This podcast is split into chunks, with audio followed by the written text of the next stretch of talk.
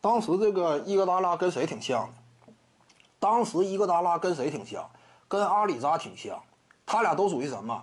防守见长。一进入联盟那会儿呢，就看出来，未来真要说能够往防守方面发展的话，挺有前途啊。阿里扎和伊戈达拉嘛。而且呢，你看阿里扎啊，当时应该是哪一年？湖人队刚刚夺得了呃后两连冠时期的第一个冠军，也就是零九年刚刚夺完冠军呢。阿里扎被交易到某支球队了，身披一号球衣嘛。某支球队真是大量的资源倾斜呀，因为那会儿阿里扎年轻啊，刚刚进入联盟不久，手里又握有冠军戒指，防守又出色，进攻端呢想培养一下，结果不行啊，再怎么子弹喂啊，喂不起来。当时阿里扎就是给你绝对的球权支配呃条件。场均最多，我要是没记错，十六分左右啊再进一步费劲了。而且十六分，你别看说这个分数已经这么低了，但是效率已经惨不忍睹了。我要是没记错，当时阿里扎场均能拿十六分的时候，真实命中率也就百分之四十八呀。我要是没记错，低于百分之五十啊，真实命中率。这就意味着什么？实在拔不起来了。因为一个球员呢，他的命中率啊啊，进攻端的效率啊，跟你的产量啊，两者之间是有一个。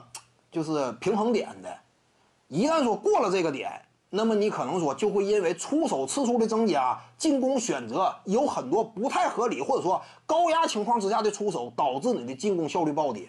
就是这个点呢，越是级别高的球员，这个点他的层次也越高。你比如说胡子球手啊，拿得分王的那个赛季啊，呃，前两年呢，场均拿下这个三十五分啊，拿三十五分的情况之下。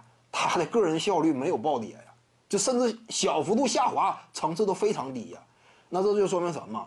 胡子球手场均拿三十五分的时候，尚未探索到真正的，咱们可以讲什么盈亏平衡点，或者说就那么一个分界点，尚未触碰到真正的分界点，这就是可怕之处嘛。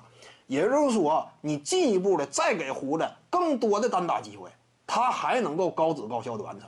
这是最顶尖球员嘛？就进攻端真正实力达到登峰造极层次的，往往有这种级别的球权消化能力。